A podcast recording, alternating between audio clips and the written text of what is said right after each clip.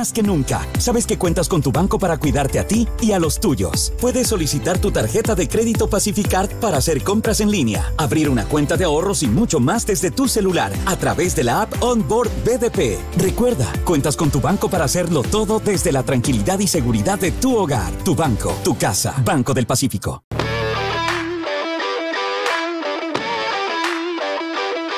¿Qué tal amigos? Un gusto saludarles. Bienvenidos a la segunda edición de La Clave del Juego. Gracias por acompañarnos luego del programa de estreno, que fue realmente un placer conversar por un par de horas con Alex Darío Guinaga sobre su vida y sobre su historia en el fútbol. Queremos ahora continuar la tendencia de los 10, de los número 10, pero vamos a hablar de alguien que eh, se encuentra jugando en la actualidad, que se encuentra jugando en uno de los equipos que es candidato a ser campeón del fútbol ecuatoriano en el reinicio de los próximos días, que está jugando la Libertadores, que tuvo un gran inicio de año, que tuvo pasado por Cuenca aquí en Ecuador, que se formó en River, que tiene mucho talento en sus pies. Es un placer para nosotros en la clave del juego recibir a Emanuel Martínez como lo ven en pantalla. Vamos primero a un clip de imágenes para presentar a nuestro invitado.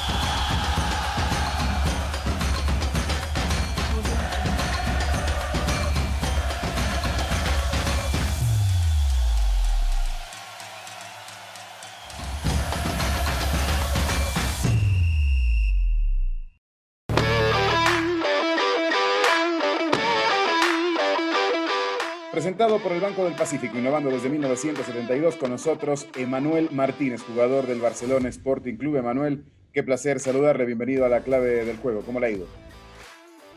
Hola Andrés, ¿qué tal? ¿Cómo andás? Bueno, gracias por la invitación y bueno, me alegro de esto, de esto nuevo también, de este desafío tuyo. Es, es un gusto poder conversar con usted los tiempos, Emanuel cómo viene la mano por, por, Guayaquil, adaptado plenamente ya, pasó mucho tiempo, ha jugado poco por la pandemia, pero pasó mucho tiempo ya, ocho meses en Guayaquil, plenamente adaptado al calor, a, a, la, a la, ciudad como tal. Bueno, sí, sí, adaptado ya, bueno, ya llevamos mucho tiempo, no tanto jugando, pero sí viviendo. Este, así que estamos ya acomodados, instalados con la familia, estamos disfrutando de este, de esta ciudad y bueno, también muy contento también de, de, poder haber llegado a Barcelona. Así que nada, esperando también con ansia poder retomar de nuevo como, como lo habíamos hecho desde un principio, que, que bueno, que este, este, parate ya se hizo, se hizo bastante largo, así que estamos disfrutando y aprovechando también de, este calor que, que está haciendo acá. Emanuel, empieza el conteo regresivo para la renovación del fútbol, si nada raro pasa, esperemos que así sea quiero preguntarle qué pasa por su, por su cabeza, eh, por sus sentimientos. ¿Hay mucha ansiedad por volver a jugar luego de una para que se ha hecho eterna? Uy, la verdad que sí, porque se hizo eterna, como vos decís, Andrés, porque, bueno, realmente ahora estamos mucho mejor de lo que podíamos, de lo que estuvimos, ¿no? Que fue estar encerrado en casa, eh, entrenando como podíamos, y ahora, bueno, por lo menos estamos entrenando, ya llevamos varios tiempos corriendo y entrenando y, esforzándonos bastante, pero, pero bueno, ahora parece ser que falta poquito para, para el arranque del torneo. Eh, esperemos que así sea porque, bueno, porque tenemos muchísimas ganas de empezar, de, de, continuar con lo que nos gusta hacer, que es jugar a la pelota, además de, los entrenamientos, ¿no? Así que, bueno, ojalá que así sea y que, podamos pronto volver a, a, competir, que es lo que, lo que más nos gusta uno se pone a ver, Emanuel, eh, el inicio de año con Barcelona suyo. Eh, diez partidos jugados como titular, descansó un par en el torneo nacional, pero por un tema de, rotación y más. Hizo goles en la Libertadores, en el debut, ahí frente a, a Progreso hizo el primer gol. Eh, fue un arranque realmente muy bueno. Pasaron todas las fases de la Libertadores. la pandemia llegó en el peor momento. sí, eh, sí, porque justamente nosotros estábamos muy bien, como decía, arrancamos muy bien. Bueno, hicimos historia, que no es nada fácil asistir en Libertadores porque pasamos las tres fases previas que eran difíciles, con el equipo uruguayo, que no te la hacen nunca fácil, después con, con equipos que tienen historia en Copa, así que había, habíamos arrancado muy bien. Después se nos complicó un poco en, en Copa Libertadores, o sea, te estoy hablando de la fase de grupo, ¿no? que se nos complica un poco, pero bueno, habíamos tenido un arranque buenísimo. En el torneo Fabián había rotado bastante, porque por lo que vos decís, que acumulamos muchos partidos y ya el cansancio se, se empezaba a notar un poco. Así que bueno, la pandemia llega justo en ese momento que decís, bueno, eh, si continuamos nos teníamos que recuperar de esos dos o tres resultados negativos, pero bueno, hubiese sido un parate un poco más corto, ¿no? Para, agarrar un poco de energía y no sabíamos que íbamos a terminar en todos estos meses sin jugar. Emanuel, cuando usted deja el Cuenca y pasa a Barcelona, deja un club que es importante en, nuestra región, en nuestra zona, que es grande en su ciudad, pero Barcelona es el club más popular del Ecuador. ¿Qué pasó por su cabeza cuando llega esa oferta y esa posibilidad de ir a jugar en el equipo más importante del país, claramente? Sí, eso fue increíble. Bueno, todo jugador sueña con eso, con esos desafíos, con que lo llamen de, eso, de ese tipo de club, ¿no? De, que representa para, para acá Barcelona o para Sudamérica mismo.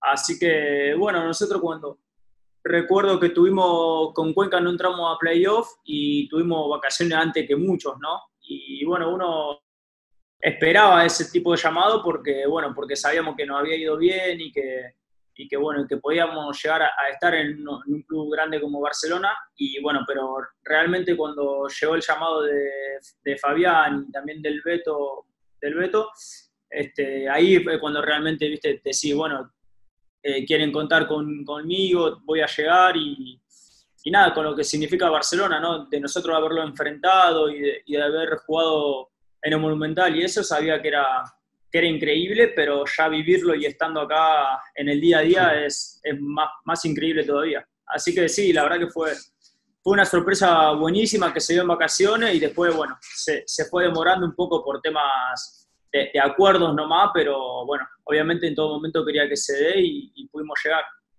¿Ha sido el paso más importante en su carrera, Emanuel, el fichar por Barcelona? Sí, sí, sí, realmente sí.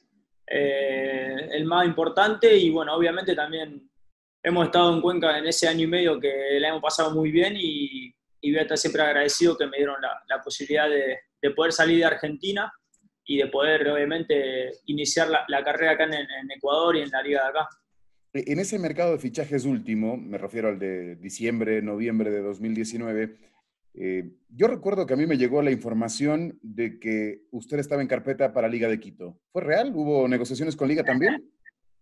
Mira, te soy sincero, eh, sí, estuvimos ahí hablando con la gente de Liga y bueno, como toda negociación, obviamente uno escucha y, y nada, después toca decidir y bueno, fue por, fue por eso que, que sí que no te voy a mentir, que estuvo, estuvo la posibilidad también, pero, pero bueno, decidimos venir para, para Barcelona y fue, fue un acierto, obviamente, porque, porque bueno, porque así, así se dio. ¿Y, qué pesó? ¿Por qué escogió Barcelona y no Liga? ¿Fue factor económico solamente? ¿O hubo algún otro factor que lo hizo decidir? Mira, lo, lo, que sí te digo, lo que, lo que te dije antes, que me llamó justo en el momento clave Fabián, que ellos habían terminado el torneo, habían salido campeón y me dijo nada, que me conocía, que quería que, cuente, que quería contar conmigo, que me esperaba. Al otro día me llamó el Beto y me dijo lo mismo, que nada, que iban a armar un hermoso plantel, además de los chicos que ya tenían y que bueno, que, que esperaba contar conmigo y eso fue un poco lo que, lo que me motivó más todavía, ¿no? Porque ya que te llame Barcelona ya, ya es una motivación pero bueno, ya que, que, lo haga el presidente del club y el técnico que, que, te digan esas palabras, significa algo, ¿no? Entonces, eso, eso fue más que nada lo, lo, que me motivó un poco más a, a, decidirme por un equipo o por otro. Colijo que no lo llamó Repeto, Colijo que no lo llamó Esteban Paz, es decir, tuvo un trato más personalizado con Barcelona. Mira, con, con, Esteban Paz sí hablé. Con Esteban Paz sí hablé, también justamente en esos días, no recuerdo bien la fecha, pero fue en esos días, pero con respeto no que bueno, que ahí fue un poco la, la ventaja, si se puede decir, ¿no? que, que, que me motivó a, a, decidirme por un equipo. Con Esteban Pablé eh, quedamos en seguir charlando, negociación y bueno, ya después avancé más por el lado de Barcelona. Muy bien, Emanuel, quiero eh, volver hacia el tiempo atrás y hablar sobre su llegada a Ecuador. ¿Cómo fue su llegada al Cuenca? ¿Cómo se dio su llegada al Cuenca? A mí me contaron que usted estuvo en carpeta muchos años, no sé si muchos años, muchos libros de pases por lo menos, un año, un año y medio que el Cuenca lo tentó y no se daba hasta que finalmente llega a mediados del 2018. Sí, e, eso es real, la verdad era increíble, ¿no? Porque yo estaba en Argentina y bueno, con mi representante, mi agente viste, me decía, mira que está la posibilidad de ir a Cuenca, eh, tal fecha. Dale, genial, hagámoslo, me encantaría. Mi esposa me decía, vámonos, también nos encantaría. Y bueno, se caía por una cosa por otra, viste, el fútbol es así. Hasta que no llegaste o no firmaste, está y no está. Así que, bueno, no se dio, al otro mercado de pase lo mismo. Eso fue, pasó durante dos años. Y después, bueno, medio que liberaron un cupo y, bueno, pudimos llegar. Obviamente, si me preguntás, eh, me hubiese encantado haber llegado dos años antes, un año antes, ¿no? Pero bueno, pero también las cosas pasan por algo, se dio en el momento justo. Y bueno, sí, obviamente me encantaba eh, poder llegar a Cuenca porque encima cuando llegué estuvimos en Copa Sudamericana, que también eso, eso era algo, algo que, quería, un desafío mano del torneo internacional. Eh, Emanuel, quiero llevarlo a que piense cuál fue su primer contacto futbolístico con Ecuador y la primera persona eh, ecuatoriana que tuvo contacto con usted en el fútbol. A ver si estoy bien con los datos, quién pudo ser en su carrera. Mira, eh, con el primero en contacto, después, bueno, he hablado con mucha gente, ¿no? Antes de venir y ya estando acá, pero lo, primero, lo primero fue, yo estuve jugando con Narciso Mina en, en, en San Juan, San Martín de San Juan. Me contaron justamente eso, que, que, fue importante Narciso Mina ahí en el 2016, que estuvo unos meses, que fue importante para eh, tener un nexo. Y me contaron inclusive que Narciso Mina, si no estoy mal, en una época, eh, justo cuando iba a venir al Cuenco, por ahí jugaba en Santa Rita y también le habían propuesto ir a ese equipo. Sí, sí, eso fue increíble. Bueno, años anteriores cuando él estuvo allá me decía, viste, bueno, trata de, yo tenía contrato y me decía, trata de salir, eh, hagamos algo de lo posible, yo sé que vos ya te va a ir muy bien, dice eh, nada, quería que llegue de alguna manera y bueno, por una cosa o por otra, como te había dicho antes, no se podía dar. Pero después él estando en Vince también me seguía mandando mensajes, me decía, aunque sea venite para acá, seis meses, de acá te vas para otro lado. Y bueno, después se, termina dando lo de Cuenca, ¿no? Porque yo ya había terminado el contrato allá en Chacarita y y bueno, pero sí, los primeros contactos y preguntándole sobre el fútbol de acá y sobre las ciudades y eso, fue con Narciso, obviamente. Narciso Mina, no, sé si a usted se lo contó, pero Narciso Mina debutó en el Cuenca, en una época donde, no, donde no conocía. Después, claro, él eh, va a Barcelona, al fútbol mexicano, a, muchas partes, ¿no? Y ahí tenían en común el tema del Cuenca, ¿no? Claro, sí, sí. Bueno, él me, comentó y de hecho cuando nos iba a visitar a Cuenca y a ver partidos nuestros que ha ido el año pasado, bueno, me, obviamente me iba diciendo dónde había estado él, se conocía a todos los empleados del club y, y bueno, después obviamente me dijo que la, la, peleó de chico y bueno, que después obviamente le ha ido muy bien en, su carrera. Emanuel, y, hay una anécdota que acá recorrió mucho, eh, Narciso Mina, no sé si lo contó él o lo contó alguno de sus compañeros, que en Barcelona cuando queda goleador, él era de darle motivaciones a los que les daban los pases. O sea, si me pones un pase gol, eh, yo eh, él contó, ¿no? Que daba un perfume, que daba por ahí un, un dinero. ¿Le, pasó a usted eso en, San Martín de San Juan? Eh, ¿Hacía eso Narciso o no? Mira, te soy sincero, él no, porque él fue con la rodilla, estuvo lesionado y se estuvo recuperando. Estuvo seis meses nomás Jugó poco. y poco, un partido solo. Él, tenía un problema de rodillas, llegó a recuperarse más que nada y bueno, le llevó todo el tiempo que estuvo ahí.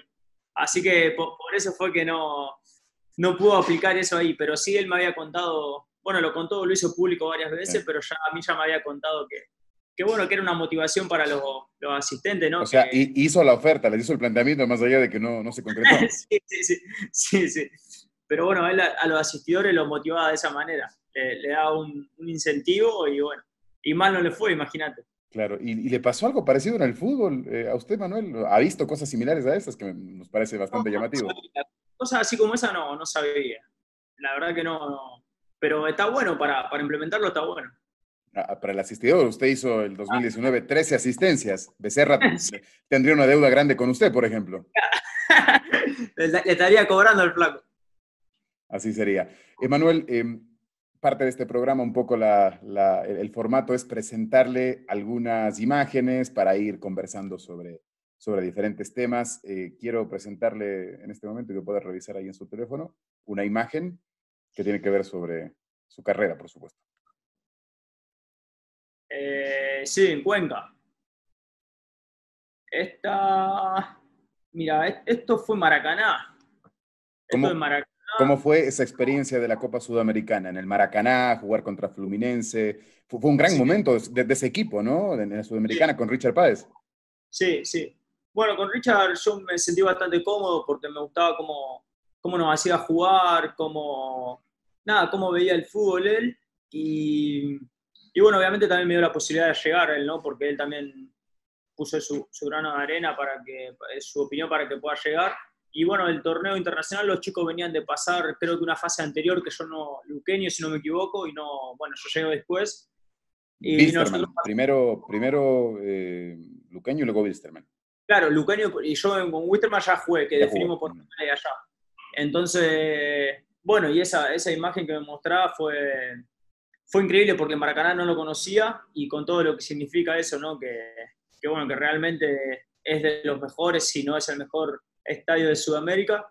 Así que, bueno, haber jugado ahí fue, fue hermoso. Así que, bueno, ahora me tocó de nuevo jugar con, con Barcelona ahí y, bueno, obviamente se me vino a la cabeza el, partido que habíamos jugado con Cuenca ahí mismo.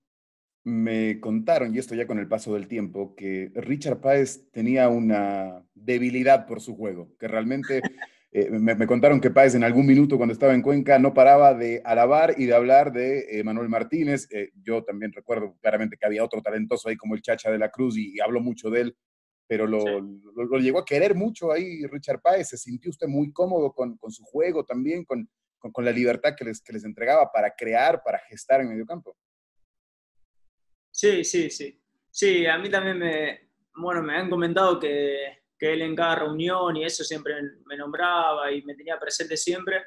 Y bueno, obviamente que, un técnico con, con, esa carrera que hizo, ¿no? Que, que hable así de uno es, es un placer. Y, Richard sí, realmente yo me sentí muy cómodo porque él a lo ofensivo les daba libertad, como te podía acordar de ese equipo que, que él te daba libertad. Bueno, Chacha también hizo buenos papeles con él, Preciado, Juan Diego Roja, y nos sentimos muy cómodos con él, a pesar de que los resultados muchas veces no eran los mejores, pero el equipo a mí me gustaba cómo jugaba. Así que sí, por Richard y por su cuerpo técnico, eh, nada, también agradecido con ellos. Fueron seis meses un poco también suyos de adaptación al fútbol ecuatoriano.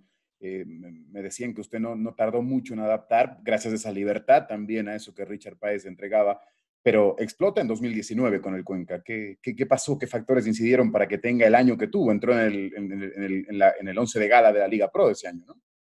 Sí, fue increíble. Bueno, esos seis meses con Richard sí fueron, bueno, no sé si seis, pero sí tuve unos meses de adaptación, de, de conocer, de, un proceso también, ¿no? Que, algunos jugadores les lleva un poco más, a otros un poco menos adaptarse al, país, a la ciudad, bueno, a sus compañeros mismos, eh, a la altura, que no es menor.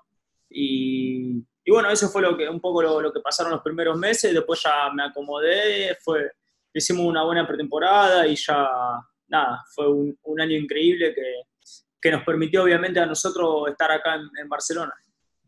Eh, algo en particular que pueda recordar de ese año, de, esas asistencias, repito, tres asistencias, siete goles junto a Becerra, armaron una mancuerna eh, destacada, a pesar de que el equipo necesariamente no, no, tuvo el mejor de los años. Eh, ¿Algo en particular que, que, crea usted que le haya permitido tener una temporada tan buena?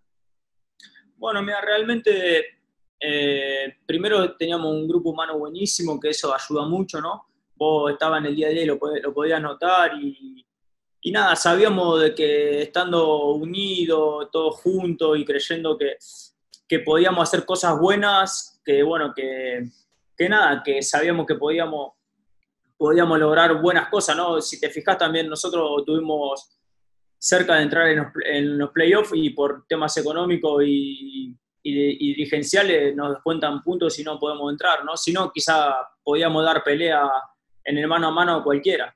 Y bueno, destacar si lo, grupal obviamente, porque sin eso no hubiese, posible, no hubiese sido posible que, Raúl o que yo que Pichu o que, cualquiera que, pienses eh, se, haya podido destacar.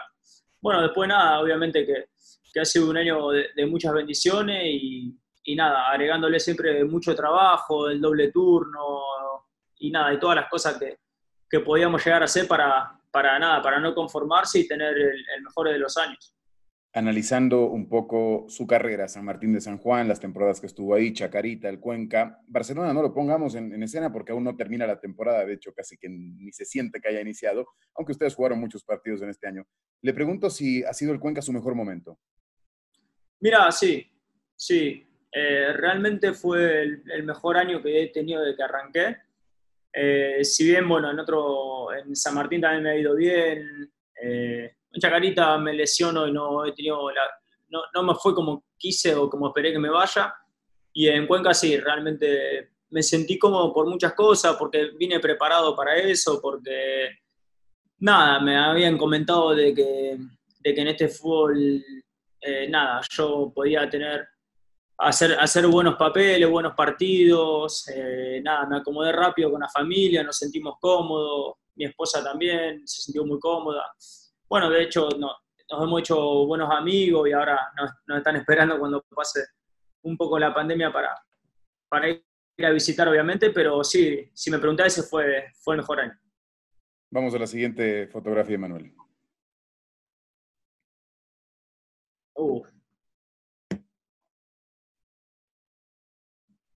La ciudad. Tandil. Tandil. Así es. Su ciudad. Cuéntenos un poco de Tandil, cuéntenos un poco de, de, Manuel, Martínez Niño creciendo ahí en Tandil. Bueno, Tandil, la, verdad que, bueno, eh, obviamente no deben conocer muchos, pero queda cerquita de Buenos Aires, a unos 350 kilómetros.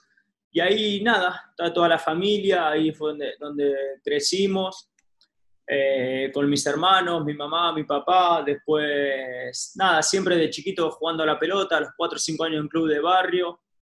De, bueno, como todos chicos pasamos de un club a otro, siempre con, con esas ganas de jugar en, en, la cancha de barrio, en todos lados, y bueno, a medida que vas creciendo ya vas viendo el fútbol un poco distinto, ¿no? Ya 12, 13 años fue cuando me toca irme a Buenos Aires a los 13 años, a River, y bueno, unos años antes también me toca perder a mi papá por un tema de salud, mi mamá, nada, se queda sola con, con los cinco hijos que somos, ¿no? Y bueno, momentos complicados que, que, pasaron y después, nada, ya continué en Buenos Aires a los 13 años con mi hermano. Eh, perdón, Manuel, lo, interrumpo. Eh, eh, es el fallecimiento de su papá, que lo había leído, tenía usted ocho años. Lo, forja en la vida, eh, hace que usted, sus hermanos tengan un, un, momento difícil y yo me imagino que son cosas que, que marcan. Sí, marca mucho. Yo realmente tenía ocho años, viste, esa edad más o menos eh, te quedan cosas y no tantas, ¿no? Pero bueno, mis hermanas ya eran un poco más grandes sí, lo, sintieron mucho más y, y, mi hermano el otro tenía cuatro años, así que tiene mucho menos recuerdo que nosotros. Y sí, la verdad que golpean mucho esas cosas, sobre todo cuando después ves a tu mamá que nada, que tiene que salir adelante con, con toda la familia. Así que bueno, ya después ya fueron pasando los años y ya nos fuimos acomodando, ¿no? Con, con ayuda de la familia y demás. Y ahí fue que a los 13 llegamos a River con mi hermano, que también él hace una prueba conmigo y a los dos nos, fichan en River. Y ahí, bueno, él compartimos un año solo juntos, después él regresa para, para Tandil a, seguir con su vida y yo, bueno, me quedo ahí y ya después a los dos años fuimos el contrato profesional y después lo renuevo y después me toca salir a préstamo. Eso, bueno, obviamente es una, es una espina que uno tiene de no haber podido debutar en primera, ¿no? Ya le voy a preguntar sobre eso. Eh, ¿Su hermano con el mellizo? ¿Tiene un hermano mellizo? Por eso lo dicen mellizo a usted. Claro, así es. Sí, mi hermano Luciano. Son mellizos, tal cual. Sí, sí, sí. No nos parecemos mucho, pero sí somos mellizos. Muy bien. ¿Y, a ambos les dicen mellizos o solo le, quedó a usted? A los dos. A los dos mellizos. Eh, es un tema que acá en el fútbol ecuatoriano de a poco eh, han ido conociéndose. No, pasa mucho acá igual, eh, no, no veo mellizo, de hecho, la verdad que no he visto. Sí, sí, de hecho decía que ese apodo no se ha interiorizado tanto en Ecuador, ¿no? Claro, claro. No, no, no, no. No, no, no muchos saben. Muy bien. Emanuel, vamos a seguir transitando un poco su, carrera, ir de ahí un poquito de, futuro a, a, presente, de presente a futuro, y quiero, a pasado, perdón, y quiero Em, presentarle ahí una, una foto más. Bien. Esta es más reciente. Los Martínez, la rompieron al inicio de este año. sí, sí, nos entendimos bien con Fidel. Fidel me manda, me manda un mensaje cuando arreglo. Cuando arreglo, cuando llego el primer día, la primera noche al hotel con, con mi esposa y mi hija, me manda un mensaje Fidel, nada, felicitándome. Nosotros habíamos compartido con el hermano ahí, con Andrés, en Cuenca, y felicitándome y, me mandó un mensaje que, que íbamos a hacer buenos, buenos partidos, increíble, ¿no? Que íbamos a hacer, hacer batida de chocolate, viste, que, como dicen, entonces, nada, así se dio. La verdad que nos, nos llevamos muy bien, nos entendimos mucho dentro y fuera de la cancha, y nada, fue, fue increíble. Después, nada, Fidel como jugador, un fenómeno parecía que usted con Fidel Martínez y con Quito Díaz habían jugado toda una vida. Les costó nada entenderse a principio de año. sí. la gente se sorprendía. Primero decía que quizá no podíamos jugar juntos, que nos interponíamos y muchas cosas de, las que se hablan previamente. Pero nosotros sabíamos que sí, porque los entrenamientos se venían dando bien, la pretemporada buenísima, los amistosos que tuvimos muy poco antes del arranque en enero pero sí, la verdad que nos entendimos muy bien con Kitu, con Fidel, bueno, con Albe también. Parecía que veníamos hacía, hacía mucho tiempo jugando juntos y realmente yo recién los conocía a ellos. Pero bueno, me parece igualmente que, que, podemos llegar a hacer mejores cosas todavía porque, nada, porque creo muchísimo en ellos y en el equipo. Yo me imagino que los hinchas de Barcelona se ilusionan con ese inicio de año, ahora con, con inclusive algunas incorporaciones. Eh, en, en, ese sentido, eh, Emanuel, quiero preguntarle por el paso, por la transición del Cuenca a Barcelona en, lo efectivo en la cancha. Varios jugadores del Cuenca, habiendo sido talentosos, goleadores, figuras de acá, les costó el paso a Barcelona. Y usted ha sido una de las decepciones, eh, porque claramente, si bien, ya lo dijimos, el Cuenca es un equipo importante en Cuenca, en la región sur, pero Barcelona es un fenómeno. Eh, usted no, no, pagó derecho de piso, siente que, que pudo adaptarse pronto y que fue bueno eso. Sí, sí, sí. Sí, realmente, mira, no, te voy a mentir, es, grande el cambio, es grandísimo porque si bien Cuenca tiene su historia acá en el fútbol de acá, también internacionalmente ha competido bastante, bastantes veces. Y bueno, pero el cambio es grandísimo, como pasa en todos los países, ¿no? En Argentina también, pasar de un club de mitad de tal a un equipo, grande también es, es, increíble y como vos decís, a, no todos le, le toca eh, vivir lo que viví yo de entrada, porque porque bueno, la verdad que fue, fue buenísimo el arranque, la familia, lo, que te nombraba antes de Fidel y de todos los chicos, cómo nos han recibido. Eh, nos encontramos con nada, con un cuerpo técnico nuevo que yo no conocía, que nos abrió las puertas y, y bueno, con el presidente mismo, con los compañeros, eh, la familia de entrada se sintió muy cómoda y todas esas cosas van de la mano e influyen ¿no? para el jugador. El, estar bien, eh, yo creo que el estar bien en tu casa, el estar bien con el grupo humano es fundamental para, para, que después se vea reflejado en la cancha. Y bueno, realmente fue, fue así, por eso el derecho de piso que vos decís, la verdad que gracias a Dios no, no me tocó pasarlo. Emanuel, ¿qué es lo que más le sorprendió, le ha sorprendido de Barcelona? Mira, lo que más me sorprendió, a pesar de la calidad de jugadores que tiene, que lo he enfrentado y sorprende entre comillas porque ya sabía los jugadores que tenía, eh, nada, la, gente, la pasión de la gente y la exigencia, ¿no? Porque, porque realmente es un club con historia que exige la camiseta, no te voy a mentir, eh, pesa, porque es la más pesada del país, sin conocer interiormente los otros clubes, pero ya te das cuenta, eh, nada, por la popularidad del, equipo mismo. Y realmente lo que sorprende a mí en personal es eh, nada, con la pasión que vive el hincha, pero en el día a día no hace falta ni, ni, estar compitiendo, ¿no? Porque ahora en pandemia también, viste, la gente te exige, te, te, a mí gracias a Dios me recibió muy bien y me, me, están empezando a querer, entre comillas, ¿no? Este, y bueno, eso, eso es lo que, lo que quizás sorprende, que obviamente ya lo habíamos enfrentado, nosotros nos toca competir con Barcelona en, el, en la despedida de Almada, que bueno, que nada, nos pegaron un baile bárbaro. Y, y, nada, eso es un poco lo que, lo que me sorprendió. Después el mundo Barcelona también es, bueno, es increíble, ¿no? Porque solo tenés que dedicarte a, a nada, a competir y a, y a tener un, un, buen año, obviamente, y, tratar de, de, ganar un título, claramente. Yo me imagino que también, claro, ayuda el contexto, ayuda el equipo, ayuda el grupo, ayuda el cuerpo técnico, pero también está lo individual y es lo que usted está demostrando. Me han hablado de Manuel Martínez como eh, un hombre muy equilibrado, como, alguien que ha podido, eh, en base a ciertas vivencias, no sé, situaciones que, la vida le, ha llevado, eh, alguien tranquilo, alguien profesional. ¿cómo, cómo, cómo siente que esa personalidad suya le está permitiendo también sobrellevar este reto como es Barcelona?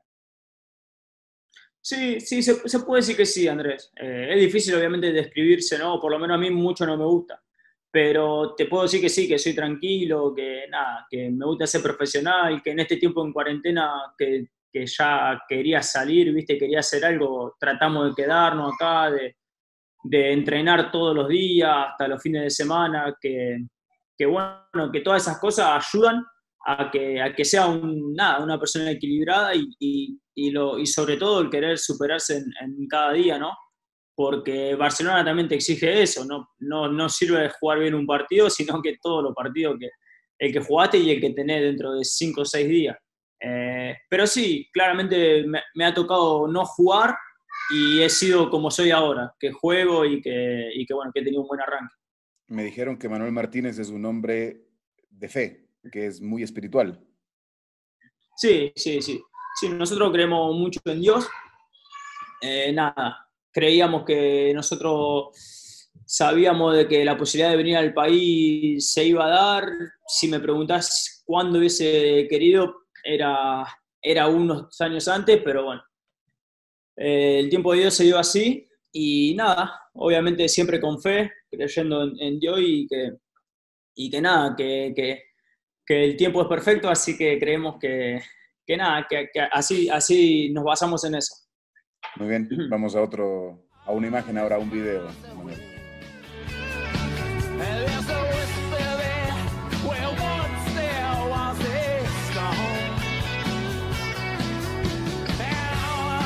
Sí, ese sí, ese video, sí. Eso es eh, reserva. Vos sabés que salimos campeón ese año. Ese año salimos campeón de la reserva y me toca hacer ese gol, el clásico. Con lo que significa en Argentina, la primera, bueno, es un mundo aparte, pero los clásicos se viven en cualquier división, sea inferiores, sea la tercera, que, le dicen ustedes, ¿no? La tercera división. Eh, y bueno, nada, esa, son experiencias hermosas, ¿no? Que, que se viven en ese tipo de partidos. Le hace el gol a Boca, 2014, eh, juega la reserva de River eh, eh, era el paso a, hacer, en este caso, eh, quizás parte del primer plantel. pero se fue a San Martín de San Juan. Hubo una gira por Turquía, creo también, que tuvo con, con, River, pero... Sí, ahí, ese partido creo que fue uno de los últimos, porque de ahí salimos campeón y me voy, bueno, uno con esperanza y con fe de poder estar en el primer equipo. Si bien entrenaba muy seguido, ¿no? Con ellos, pero no, nada, uno quería hacer pretemporada y tratar de tener minutos, pero bueno, no llegó, así que ya tuve que buscar salida, ¿no? Y ver que, que ya con 17, 18 años ya el fútbol argentino ya te, te están mirando como que son medio grandes si no debutaste, ¿viste? Duele. Entonces, Duele no haber debutado en la primera de River. en otro lado, me fui a préstamo de San Juan, no salió bien porque jugué, me fue bien. Entonces, ¿sí me escuchás, Andrés?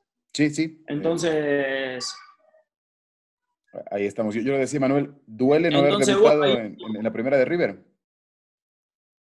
Sí, sí, duele, duele, duele porque, porque, bueno, era un sueño cuando llegás ahí con 13 años, con muchísimas ilusiones. Este, nada, eh, obviamente que todo chico, todo niño que llega a esa edad quiere jugar en primera y en River, ¿no? Eh, pero bueno, no se dio y nada, con fe y haciendo buenos torneos y teniendo gran, gran año en cada lugar, puede ser que en algún momento podamos, podamos volver a, llegar ¿no? y, sacarnos esa espina de, no haber podido jugar en primera. Uno de sus compañeros en River fue Leandro Vega, son de la misma generación, me parece, le va a tocar enfrentarlo ahora en, en los clásicos en este campeonato. Así es, así es. Sí, el indio, el indio Vega, él es dos años más chico, pero lo conozco claramente, de River, hemos jugado juntos en reserva muchos partidos y nada, un gran jugador y todavía, bueno, yo ya lo enfrenté, creo, sí, con Cuenca lo enfrenté en Emelec, pero bueno, ahora obviamente el clásico significa significa otra cosa, ¿no? Así que lo conozco el indio, sí. Y nada, un gran jugador. ¿Qué otros jugadores tuvo como compañeros ahí en, River en esa época? Leí por ahí Ezequiel Palacios, por ejemplo, que siendo muy chico lo, tuvo usted de compañero, creo. Sí, Ezequiel Palacios, bueno, eh, Lucas Ocampo, eh, Guido Rodríguez, bueno, muchos, muchos que han llegado y muchos que no, claramente, porque, porque no todos llegan, pero, pero sí hemos jugado, bueno, con Mati Craneviter, hemos jugado, eh, nada, con Funes Mori, con Álvarez Balanta, muchísimos, muchísimos. ¿Y cómo es River, Emanuel? Eh, ¿Tiene algún parecido haciendo un parangón con, con Barcelona? ¿Ha encontrado ahí alguna similitud? No escuché, perdón, Andrés le, decía, ¿cómo es River? ¿Cómo, es River? ¿Hay, alguna similitud, algún parangón ahora que está en Barcelona? Digo, por la importancia de los clubes. Sí, sí. Sí, es similar, es similar porque, nada, los dos son, para mí entender, lo, lo, que representan mejor a su país, ¿no? En cuanto a gente, en cuanto a historia. Este, y bueno, si, si me decís por la pasión que lleva el hincha, también. También porque, nada, me tocó estar en los dos lugares. Obviamente en, River no viví lo que hubiese sido vivirlo en primera división, pero sí estuve ahí durante ocho años y sé, sé lo que es, ¿no? Así que sí, sí, es, similar a Barcelona y en otra ocasión también lo, he dicho porque por lo que significa, ¿no? Porque son para mí dos de los, bueno, River ni hablar, ¿no? Con lo que ha hecho todo este, este tiempo que está Gallardo, pero Barcelona también, ¿no? Eh, nada, tiene, tiene su historia, obviamente. Usted cuando estaba en la reserva de River estaba ya Gallardo dirigiendo, ¿no? Sí, mira, yo justamente cuando me voy es el primer año de él, que me voy en 2014 y él es cuando llega. Pero sí lo conozco a él, a su cuerpo técnico, hemos, hemos hablado eh, con el cuerpo técnico de él durante varias ocasiones estando ahí, después cuando lo he enfrentado también he ido a Monumental con San Martín de San Juan y bueno, ahí en el anillo del estadio con el cuerpo técnico hemos hablado y y nada, me han dado sus palabras, obviamente, y lo que pensaban. Y nada, eso, eso fue todo, pero se, se, veía que Gallardo, obviamente, nada, iba a, hacer, iba a hacer grandes cosas ahí. Usted es hincha de River, Emanuel. sí, sí, soy hincha de River, sí. Y, lo fue siempre, es decir, desde que nació en Tandil, desde que estaba, antes de llegar a River, ¿era, hincha de River o se hizo con el hecho de jugar siete años de ahí en formativas? No, siempre, siempre, Andrés, siempre yo siempre fui de River, la familia nuestra casi toda es de River, menos mi hermano mellizo que es de Boca, porque mi papá era de Boca. Y después te diría que el 85% de toda la familia es hincha de River. Así que bueno, yo también. Muy bien, contento por todo lo que ha hecho River en el último tiempo, me imagino, ¿no? Oh, sí, no, en este tiempo y bueno, estando en Argentina, en Tandil, siempre mirando nosotros somos cinco hermanos, somos tres de River y dos de Boca, y mi mamá de River, así que viendo los clásicos ahí en Argentina, gritando, peleando, no, eso, esos momentos son lindos también. Muy bien. La siguiente foto, Manuel, para seguir con su vida. sí. Esto fue hace poquito, ¿eh? Su cumpleaños 26. Eh, así a su, es. A su familia, a su esposa y a su hija.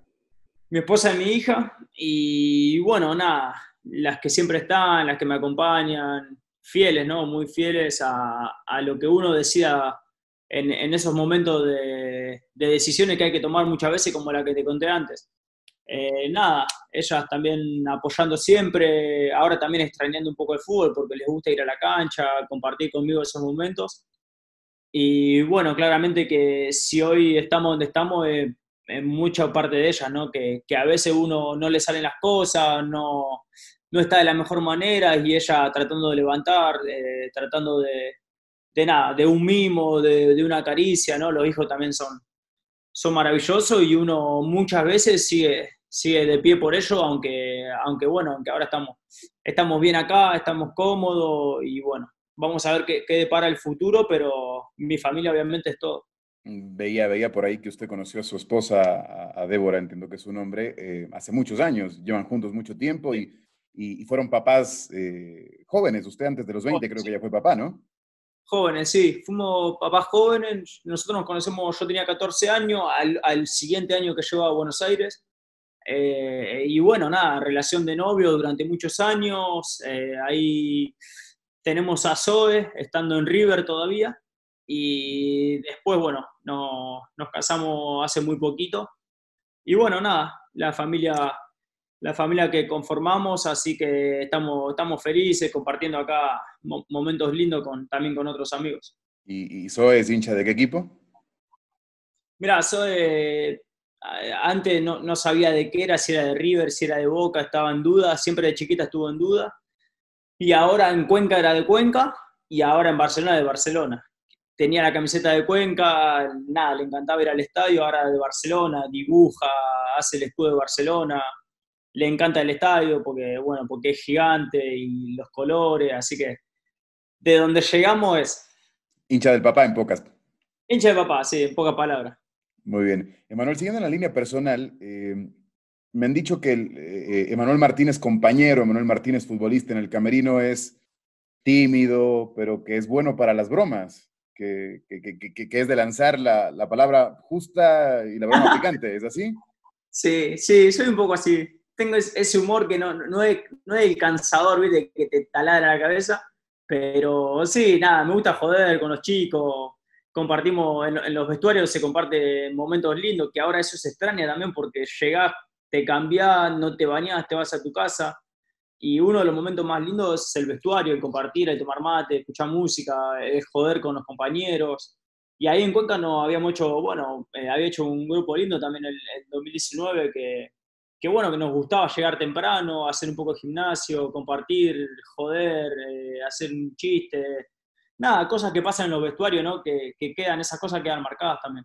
Y, recuerda particularmente algún compañero, no sé si actual o del pasado, con quien más bromeaba, con quien más liga, más, más feeling ha tenido en ese sentido.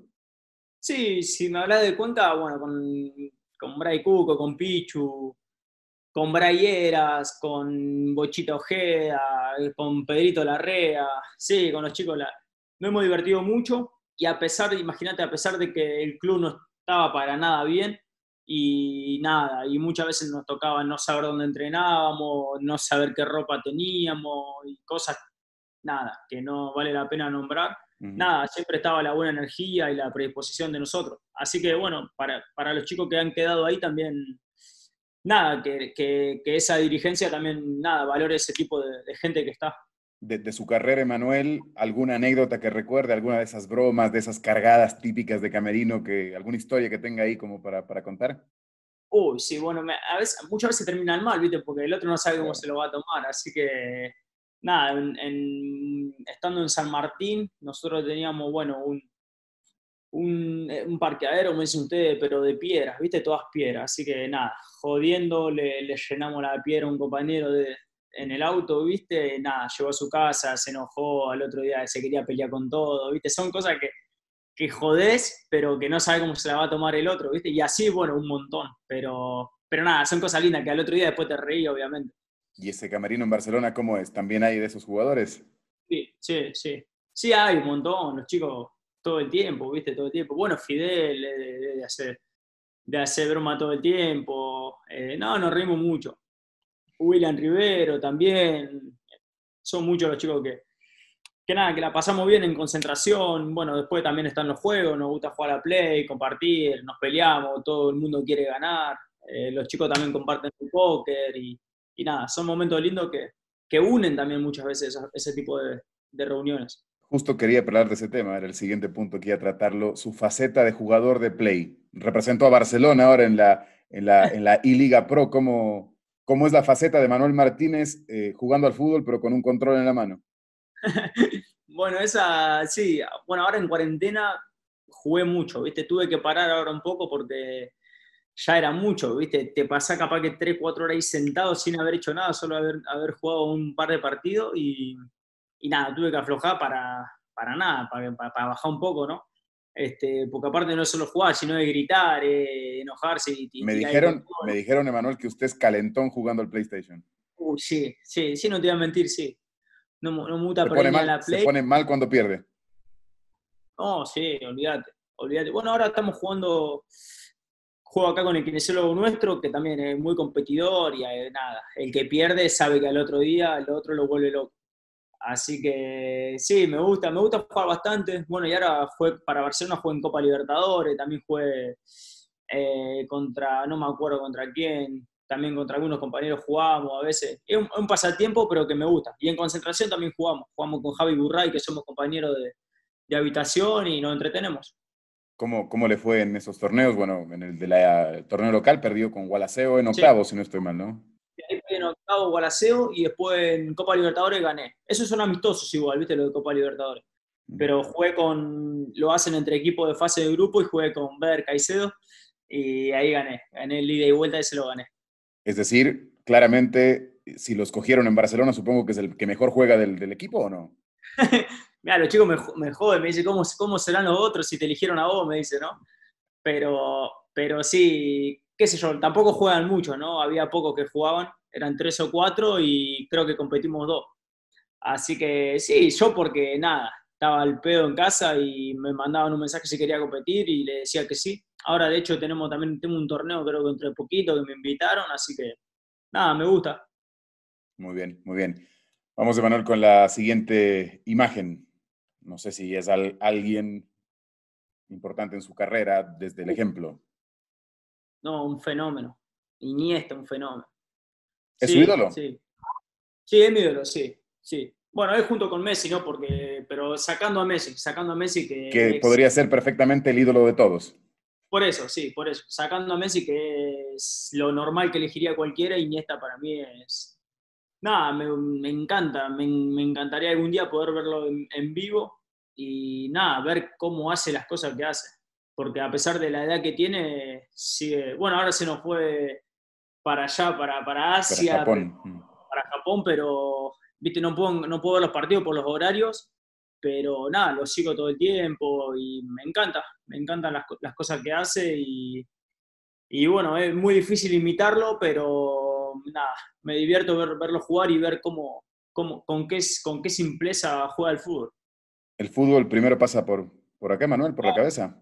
Ese, ese es el mejor ejemplo, porque fíjate que nada, lo que mide, lo que pesa, que nada, que parece ser que no tiene un músculo, nada, no es potente físicamente y nada, no le puede sacar la pelota, no, es muy, muy inteligente de la cabeza, que para mí es lo, fundamental, ¿no? Después lo, otro es secundario, que también ayuda, pero ese es el, para mí, este es el ejemplo claro de, de que nada, que la cabeza es todo lo suyo siempre fue el talento, siempre fue tratar bien la pelota, o porque he visto que también usted jugaba de media punta en la reserva de River, eh, en el Cuenca empezó jugando por la izquierda y ahí se encontró bien, pero eh, me da la sensación de que le gusta la libertad, más allá de, encasillarlo en alguna posición del campo, a usted le gusta esa zona de, injerencia del creativo y, también tiene gol, ¿no?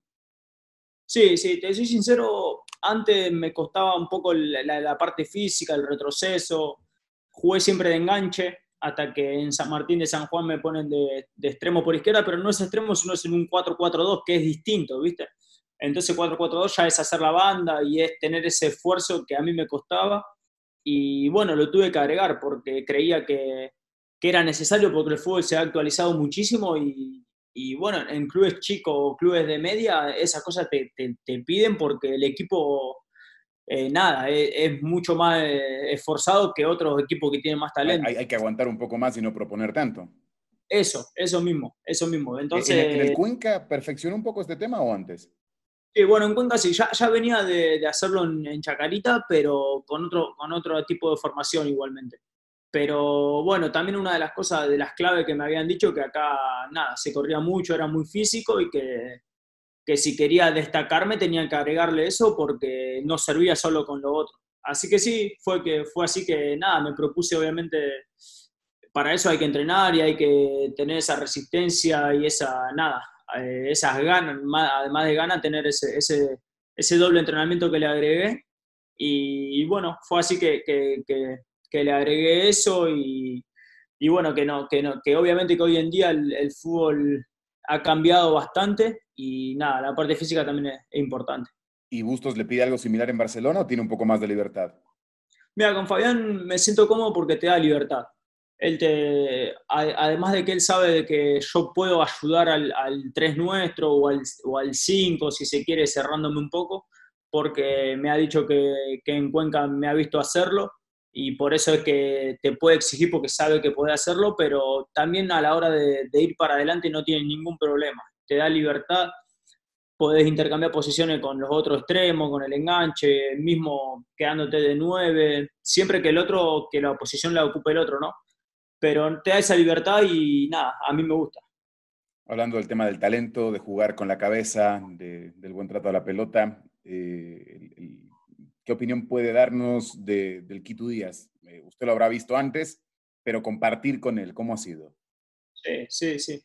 Bueno, aquí tú sí, lo había visto, lo había enfrentado y nada, todos sabemos lo que, lo que juega, lo bien que juega, pero tenerlo de compañero obviamente y, y nada, poder compartir con él y poder nada, asociarse y, entenderlo, porque hay que entenderlo aquí tú porque piensa, piensa casi siempre bien o, muchísimas veces bien y entonces a ese tipo de jugador tenés que entenderlo, tenés que marcarle los movimientos, tenés que que nada, que, saber jugar con él. Así que bueno, yo sabía de que nada, ese tipo de jugadores siempre hay que tenerlos y nada, Barcelona lo está disfrutando hace muchísimos años. Así que bueno, nada, esperemos seguir, seguir creciendo y seguir haciendo cosas buenas juntos. Barcelona armó un equipo importante a inicio de año, hicieron lo que hicieron, que ya demostraron y no solo ilusionaron, le dieron alegrías a la, hinchada, eh, pero ahora se han por llamarlo de alguna forma, se han reforzado, eh, han, terminado de pulir un, equipo muy interesante con las llegadas del Tinangulo, de Orejuela y más. Eh, ¿Para qué están, Emanuel? ¿Qué sienten en estos últimos entrenamientos, ya previo a lo que será el debut en, poco tiempo?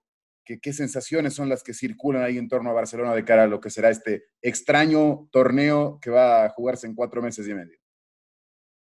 Sí, sí, es, es extraño, es atípico, pero ya eso, eso ya tiene que ir quedando un poco de lado, ¿no? Porque estamos a, punto de competir, eh, esperemos que así sea. Y nada, Barcelona eh, personalmente creo que tenemos un, un, buenísimo el plantel que tenemos, los jugadores que han llegado, ya se está viendo la calidad de ellos en los entrenamientos, en los amistosos. Eh, y me parece que, bueno, yo estoy ilusionado con poder salir campeón por, por la calidad de jugadores que tenemos, ¿no? porque hemos hecho buenos partidos. Obviamente, como todo equipo, tiene cosas para corregir, que Fabián se, se encarga de eso. En cuarentena no ha, no ha, pasado varios videos, él es muy obsesivo de todo ese tipo de cosas y, y, bueno, han servido, ¿no? Porque ahora estamos puliendo la parte táctica, la parte física ya quizá está bajando un poco porque estamos a punto de competir. Pero Barcelona sí, si, me pregunta a mí, eh, yo me ilusiono con salir campeón por la, por la calidad de jugadores y compañeros que veo. Y, Emanuel, em, ¿cómo imagina lo que va a ser este, este cierre de año? Cuatro meses y medio para jugar 26 fechas de campeonato, para cerrar la fase de grupos de Libertadores e hipotéticamente si clasifican, eh, seguir jugando Libertadores o para jugar la Sudamericana si llegan terceros de grupo. ¿Cómo imagina esto de posiblemente tener que jugar eh, viernes, martes, viernes, lunes y así por el orden? O sea, un tema de jugar cada dos días y medio o tres. Bueno, eso es increíble, ¿no? Nosotros obviamente sabíamos los, los, problemas que hay en la ciudad, en cada, en cada ciudad en particular, ¿no? Pero sabíamos de que si no arrancábamos a tiempo, nos iba a pasar lo que puede llegar a pasar ahora, ¿no? Con todos los atrasos que hemos tenido. De poder jugar cada tres, cuatro días máximo, porque no te dan sino, eh, bueno, no, no sé mucho de calendario, ¿no? Pero porque todavía no ha salido pero parece ser de que vamos a competir cada 3, 4 días y, por eso me gusta que, llegue gente para sumar, para, para tener esa, ese recambio, porque va a ser importantísimo. Eh, no, es solo una, una, palabra ni una frase hecha de, que van a jugar todos, sino que va a ser así porque no, no se va a poder competir con un, un 11 solo durante todo ese tiempo. Vos imaginate que si llegabas a final de Liga Pro y pasás fase de grupo y tenés todo ese tipo de partidos, eh, nada, la gente va a, estar, va a estar cansada, va a haber recambio y vamos a necesitar de todo. Así que bueno, por eso nosotros sabíamos lo, que, lo que se nos venía, porque se venía atrasando el arranque del torneo, de hecho se sigue atrasando y nada, somos conscientes de la parte de salud, que, que bueno, que hay familias que la están pasando mal y que la han pasado mal, pero bueno, pero a la vez también después, nada, tenía, tenía ese calendario apretado. En la parte final del programa quiero preguntar algunas cosas más de Manuel. Permítame brevemente solamente a la gente recordarle que en este tiempo en donde la salud y la seguridad es lo más importante, les invitamos a utilizar la banca móvil del Banco del Pacífico desde tu casa y que realices consultas de saldos, movimientos de cuentas, consultas de cupo disponible en tu tarjeta Pacificar, transferencias, recargas de tiempo aire, pagos de servicios básicos, matriculación vehicular, tarjetas de crédito y mucho más. Descarga tu banca móvil en Apple Store o Google Play. Recuerda, cuentas con tu banco para hacerlo todo desde la tranquilidad y seguridad de tu hogar. Tu banco, tu casa, Banco del Pacífico innovando desde 1972. Emanuel, ¿ha sentido miedo por el tema del virus? ¿Tiene cierto temor por iniciar la competencia, por lo que va a ser ese margen imposible de eliminar de los contagios? Eh, mira, si, me preguntaba hace unos meses atrás si estábamos con miedo, estábamos con, todas las precauciones posibles que nos iban, nada, diciendo los médicos del club y demás, o lo que íbamos escuchando, ¿no? Que algunas noticias eran ciertas, otras no tanto, pero que, que sí, que realmente en un momento dijimos, bueno, esto no es joda, viste que fue un poco lo que nos habrá pasado a todos. Parecía algo pasajero y cuando se fue quedando, se fue quedando y empezaban los contagios, bueno, nos encerramos, tuvimos durante muchos meses adentro y ahora un poco ya que, está bajando, no quiere decir que haya pasado, que está bajando, ya tenemos un poco más de libertad, salimos un poco más, eh, vamos al supermercado, sin, hacer ninguna locura, pero, pero ahora estamos un poco más tranquilos. Aparte a nosotros nos hacen el test cada, cada 15 días más o menos, sabemos que estamos bien, nosotros, la gente que nos rodea, y eso es una tranquilidad. Imagino que de todas formas todo esto viene de la mano de acuerdo a cada ciudad. Hoy Guayaquil está eh, viviendo una época mucho más relajada de lo que fue hace tres, cuatro meses donde estuvo todo grave. Quito, Cuenca, otras ciudades no la estamos pasando bien. Y vendrá un poco eh, también un tema eh, que cuentan, podría ser cíclico, Emanuel. Hay cierta incertidumbre. ¿Usted cómo, cómo ha vivido esta incertidumbre? No saber cuándo jugar, de que se aplazan las fechas, de que tal vez la Libertadores se juega en septiembre, hay calendario, pero todavía dicen, no, puede que igual no se juegue. ese nivel de incertidumbre, ¿cómo lo ha tenido que trabajar, Emanuel? Sí, eso no es fácil, la verdad que no, es nada fácil y, es una de las cosas que, más joden ¿no? en la cabeza de uno porque el arrancar a entrenar y no, no sabes cuándo vas a competir, viste, decir, bueno, necesitamos una fecha, que digan una fecha, sea mañana o sea dentro de dos meses, pero saber, ¿no? Para planificarse. Y ha sido, es algo que todavía no sabemos, ¿no? Que es una incertidumbre que, que realmente molesta un poco, pero que bueno, que también hay que entender la otra parte de que dependiendo de los contagios, dependiendo cómo estén saturados los lugares de internación y demás, van a depender de eso si arranca o no arranca. Después, bueno, nada, la, incertidumbre no, es buena para nadie y nada, esperemos que, esto sea, sea posible arrancarlo lo más rápido posible que parece que así será y lo más importante es la salud de todos, que eso está, está claro. Emanuel, en la recta final del programa quiero plantearle un versus. Eh, yo le voy a plantear dos opciones para que usted escoja eh, entre dos alternativas. Algunas pueden ser más fáciles de escoger que otras. Quiero, quiero preguntarle, eh, ¿qué prefiere? ¿Hacer un gol o hacer una asistencia de esas bien hechas? No, asistencia. Yo asistencia, Andrés. A mí yo disfruto muchísimo. Obviamente me gusta hacer gol, el gol, nada, lo, máximo para algunos, para mí también lo es, obviamente, porque hacer un gol es, hermoso, pero las asistencias, nada, son mi debilidad, ¿viste? No solo hacerla yo, sino cuando veo una asistencia que, que nada, que hay algunos jugadores que, que, lo pueden hacer, que otros no lo hacemos, y nada, me encanta, lo disfruto y, y sí, prefiero, prefiero esa opción. Muy bien. Eh, una respuesta que podría para muchos haber sido inversa, pero escogió las asistencias.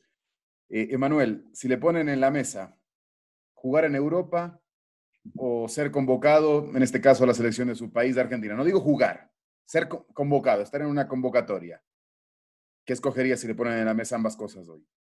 Eh, ah, difícil, difícil. No, sí, representar a mi país sería, sería increíble la verdad que, que, bueno, que de chico también, otra de las cosas que soñaba, además de jugar en primera, es estar en, la selección representar a tu país. Y bueno, es algo que hoy en día realmente está muy lejos, porque Argentina todos sabemos que, que tiene jugadores increíbles, pero que bueno, que hasta, hasta un momento obviamente uno deseaba estar ahí claramente, pero las dos cosas son, son maravillosas, así que nada, la verdad que dejo una duda ahí, pero sí, pero representar a mi país me hubiese encantado. ¿Llegar a Europa puede ser un objetivo alcanzable aún? Sí, yo, yo creo que no, no es inalcanzable. Eh, obviamente no es fácil, no es nada fácil, pero nada, pero destacándose en torneos internacionales y, y saliendo campeón y teniendo actuaciones más que buenas, eh, no lo veo imposible. Con Barcelona 2020 le dan la opción de firmar, llegar a una final de Libertadores, no le digo título, porque sería obviamente muy obvio, pero llegar a una final de la Libertadores o ganar la Liga Pro, ganar el torneo local. ¿Qué firma? ¿Qué papel firma? Eh, ¿Qué firmo? ¿Qué firmo? No, llegar a la final de Libertadores. Sí, la verdad que no. Quiero, quiero, me imagino saber qué se vive estando ahí, porque uno ve las finales, ve el River Boca, ve el River Flamengo y, y decir qué pasará por la cabeza de esos jugadores, ¿no? Que son los privilegiados de estar ahí. Así que sí, me quedo con eso, con todo lo que significa ganar la liga acá, ¿no? Que, que significa muchísimo, pero prefiero la otra. Muy bien. El siguiente. Eh, sucede que usted no puede escoger ninguna otra cosa que no sea eh, confirmar el descenso de River o borrar la Libertadores del 2018 ganada ante Boca en Madrid. O sea, una de las dos cosas va a pasar. O se, eh, o, se confirma el descenso o se borra la Libertadores ganada a Boca. ¿Con cuál se queda? ¿Cuál, cuál escoge borrar? Borrar. O sea, digamos, confirmar el descenso o borrar la Libertadores. ¿Qué escoge? No. Eh, borrar la Libertadores. ¿Cómo, ¿Cómo, fue la pregunta, perdón? Confirmar, el, descenso? el descenso de River, o sea, hay, dos alternativas. Ah, borro esa. Borro esa. No, es que no, no, son dos borradas. Es decir, se confirma el descenso de River y, River es campeón de la Libertadores. O sea, la realidad actual. O eh, borrar la Libertadores del 2018 y evitar el descenso de River. Ah, no, esa, esa. Ahora entendí, ahora entendí. Borro la Libertadores y evito el descenso. Que pase eso, me encantaría que pase eso. Porque yo, estuve, yo estuve ahí cuando sucedió. Y sé lo que pasó, no, no estuve en el primer plantel, pero lo viví de cerca también. Eh, y fue, nada, una catástrofe para todos, para todos los hinchas, me incluyo porque soy hincha, y nada, obviamente no se le desea a ningún club que pasar por eso. Es decir, eh, preferiría no haber visto a, River ganarle a Boca, pero que no haya descenso. Que no haya descenso, sí. Realmente le está dando la razón a los hinchas de Boca. Igual y bueno, mira, yo... En parte, porque ellos dicen, claro, el descenso no se borra, por más que, le, que, ganó River a Boca en la Libertadores. en, parte, sí, pero también, viste, también me complicaste con la pregunta, ¿eh? Estaba difícil, es, es, una elección difícil. Y esta última creo que lo voy a poner un poquito en, compromiso también. A ver. ¿Cuenca o Guayaquil? eh, Mira, eh, las dos nos gustan, no, te voy a mentir, pero sí, por el clima nomás me, me quedo con Guayaquil, por el clima. ¿Y si, y si no hubiese, y si no fuese por el clima, se queda con Cuenca? Para que bien con todos. muy bien, ¿no? es difícil. Aparte, son, son dos cosas distintas, ¿no? Que, sí, obviamente, Los, los cuencanos disfrutamos, disfrutamos de Cuenca, pero nos encanta ir a Guayaquil. Y los guayaquileños aman su ciudad y vienen mucho a Cuenca, aparte por la cercanía, ¿no? Esas dos cosas pasan, lo que está diciendo vos pasa, porque estando allá nosotros veníamos y sabemos que viene mucha gente en cada fin de semana o si tenés dos días libres. Y estando acá, la gente tiene todo para hacer, pero muchas veces te quiere ir también un poco, despejar y Cuenca está cerca y la gente lo hace. Muy bien, Emanuel. Con eso termina el versus. No más preguntas comprometedoras. Agradecerle mucho por el tiempo, agradecerle por, por, estos minutos que nos ha entregado para conocer un poquito más de su carrera, sí, mezclar la actualidad, pero también un poco sobre su vida, sobre, sobre muchos temas y eh, augurarle lo mejor. Eh, la verdad que ha hecho un gran inicio de año en Barcelona. Eh, la pandemia creo que llegó en un mal momento y usted lo ha contado. Me refiero a la parte futbolística, o sea, una para inevitable, pero indeseable en ese minuto y bueno, que venga lo mejor para, para usted y para Barcelona en lo que, lo que queda del año. Bueno, Andrés, muchas gracias eh, a vos por la invitación y nada, me alegro por este, por este programa y gracias por, por este tiempo. Gracias, Emanuel. Un abrazo. Soy de Manuel Martínez, con nosotros en la clave del juego segunda edición. Nos vemos la próxima semana con otro programa. Ahora más que nunca, sabes que cuentas con tu banco para cuidarte a ti y a los tuyos. Puedes solicitar tu tarjeta de crédito Pacificard para hacer compras en línea, abrir una cuenta de ahorros y mucho más desde tu celular a través de la app Onboard BDP. Recuerda, cuentas con tu banco para hacerlo todo desde la tranquilidad y seguridad de tu hogar, tu banco, tu casa. Banco del Pacífico.